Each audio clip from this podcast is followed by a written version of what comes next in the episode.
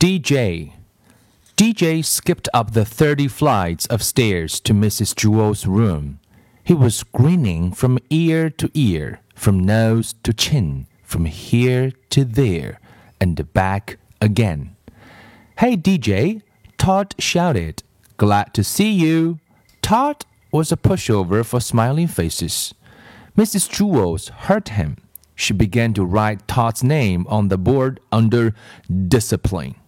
But when she saw DJ's smile, she put down the chalk. Good morning, DJ, she said. What are you so happy about? DJ grinned and shrugged his shoulders. Mrs. Jewls smiled.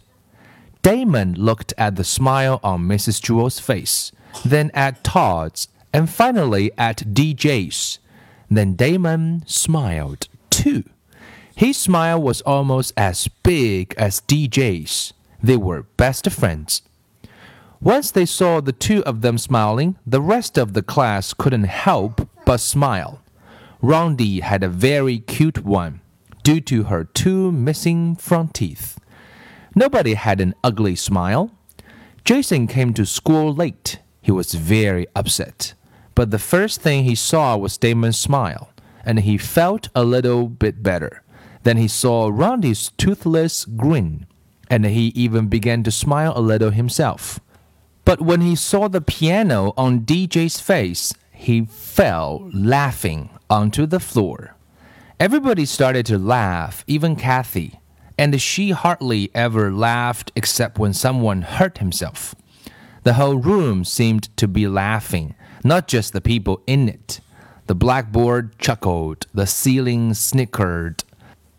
The desks were jumping up and down and the chairs were slapping one another on the back. The floor was very ticklish. It laughed until the walls turned purple. The waste paper basket started to sing, and all the pencils stood up and danced. Finally, things began to settle down. Mrs. Jewls wiped her eyes and said, DJ, why don't you tell the class why you are so happy? At least let us know what we are laughing about. But DJ just kept on smiling. Ah, uh, come on, DJ, said Deedee. Tell us. DJ didn't say a word. He couldn't. His mouth was stretched out of shape. Let us guess, said Ron. If we guess right, will you tell us? DJ nodded his head. His smile began to hurt his ears. Everyone took one guess. Have you been swimming? Is it your birthday? Are you in love? Did you get a green ball? Nobody guessed right. At recess, DJ was still smiling. Louis, the yard teacher, called, Hey, DJ, come here. They walked to the far corner of the playground where they were alone. What's up, DJ? Louis asked. DJ just smiled. Come on, DJ, you can tell me. Why are you so happy?